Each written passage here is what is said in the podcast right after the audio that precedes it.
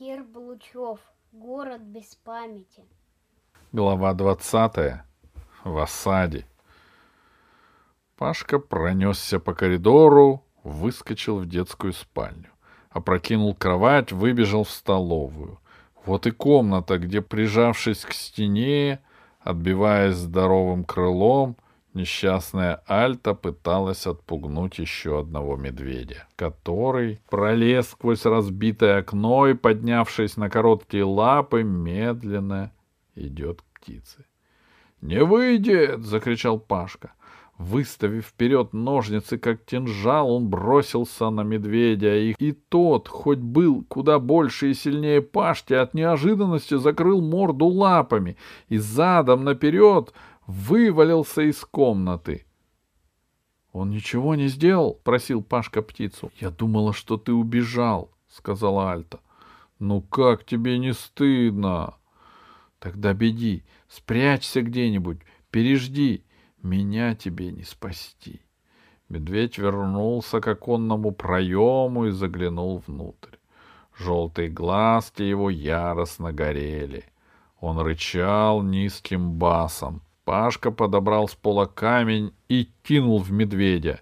Медведь обиженно, взревев, исчез. — А теперь, — сказал Пашка, — мы отступим. Я знаю, где спрятаться. Вы можете идти? — Я постараюсь, сказала птица. Только это лишнее, не думай обо мне. Молчите, вы и так ослабели, сказал Пашка. Птица поднялась на ноги и поплелась к двери в столовую. Пашка шел сзади, сжимая в одной руке ножницы, в другой весистый камень.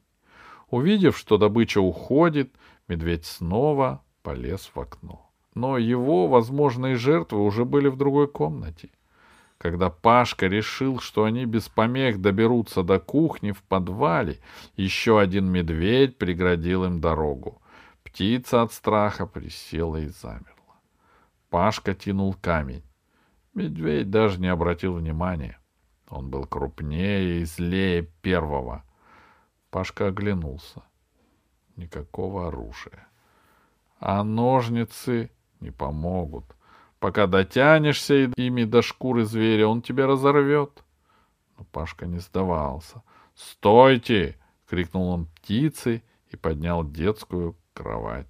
К счастью, она оказалась крепкой и не развалилась. Пашке было тяжело, но он закрылся кроватью как щитом, выставив вперед ее ножки. Такого медведь не ожидал. Прежде чем железное четырехногое чудище набросилось на него, он ретировался. Дорога в подвал была открыта. Пашка подождал, пока Альта спустится в подвал. Затем перекрыл дверь кроватью, подтащил к ней кухонный стол и тоже привалил к дверному проему. За дверью ворчал медведь, стараясь сообразить, как преодолеть это препятствие. Полежите, вам надо отдохнуть, сказал Пашка птице, переводя дыхание. Ты отважный рыцарь, сказала птица.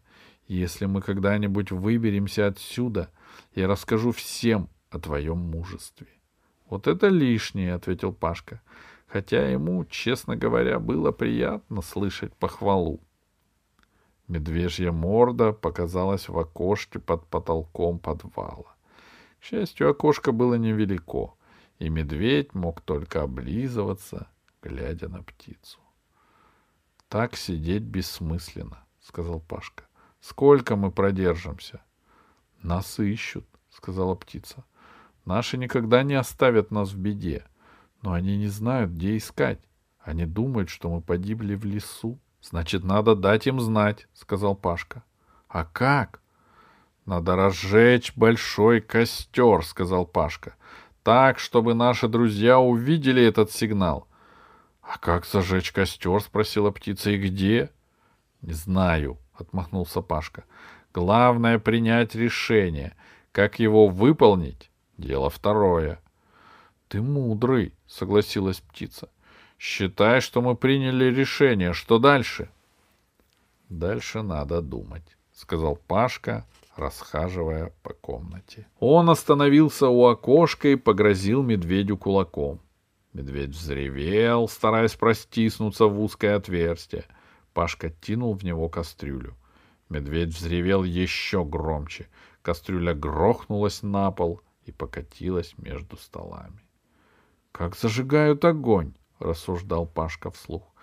«Для этого добывают спички. Спичек я не вижу, и вряд ли они сохранились. Можно достать кремень и труд. Я их тоже не вижу. Можно достать увеличительное стекло. Где его достать? Видел, там же стоит микроскоп. Если вынуть из него увеличительное стекло, потом разложить костер. «А, — Но где этот микроскоп? — спросила птица. — Он там, наверху. — Но наверху звери. — Правильно. Они скоро уйдут. — Не знаю, может быть и не уйдут, — сказала птица. Настроение у Пашки чуть упало. Нелегко будет добраться до медпункта, разобрать микроскоп, сложить костер, зажечь его. Но все-таки положение уже не безнадежно. Рассуждая так, Пашка не переставал исследовать кухню. И его труды не пропали даром. За грудой ржавых кастрюль, битых тарелок, ящиков с консервными банками, за жестянками со сгнившими специями он заметил небольшую дверь. «Склад» было написано на ней. Пашка начал отваливать мусор, чтобы проникнуть туда, ведь на складах случаются интересные находки. Большой паук отпрыгнул в сторону, когда Пашка потащил какой-то мешок, но Пашка не испугался. Некогда было. Дверь на склад открылась с большим трудом. Там было темно. Стояли какие-то ящики. Пашка ножницами открыл первый из них. Труха. Второй — какая-то сохшаяся грязь. Он перемазался, закашлялся от пыли. Ничего на этом складе нет. Вот груда простынь, их лучше не трогать, все равно рассыплятся. Вот ящик с резиновыми мячиками. Вот ящик с какими-то длинными круглыми цилиндрами. Поверх них лежит загнутая с одной стороны трубка. «Пашка!» Раздался крик Альты. «Он здесь!» Пашка сразу бросился обратно, и точно.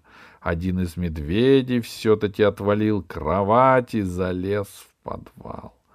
Пашка бросился назад на склад, выволок ящик с тяжелыми пластиковыми мечами и принялся метать их в хищника. Тот опять отступил. Пашка потащил к двери плиту. Он чуть не надорвался — тем более, что медведь навалился на плиту с той стороны и не давал подставить ее. К счастью, медведю надоело толкать плиту, и он отступил. Пашка повалился на пол. Сил больше не было. Выход один — все же прорываться в медпункт. Но как это сделать, когда медведи не собираются уходить? — Сейчас, — сказал он птице, — сейчас я отдохну немного. — Конечно, отдыхай, сказала птица. Что же теперь еще делать? Пашка посмотрел наверх. В окошко он, пожалуй, пролезет, но там поджидает медведь. Попробовать. Сейчас он отдохнет немного и попробует.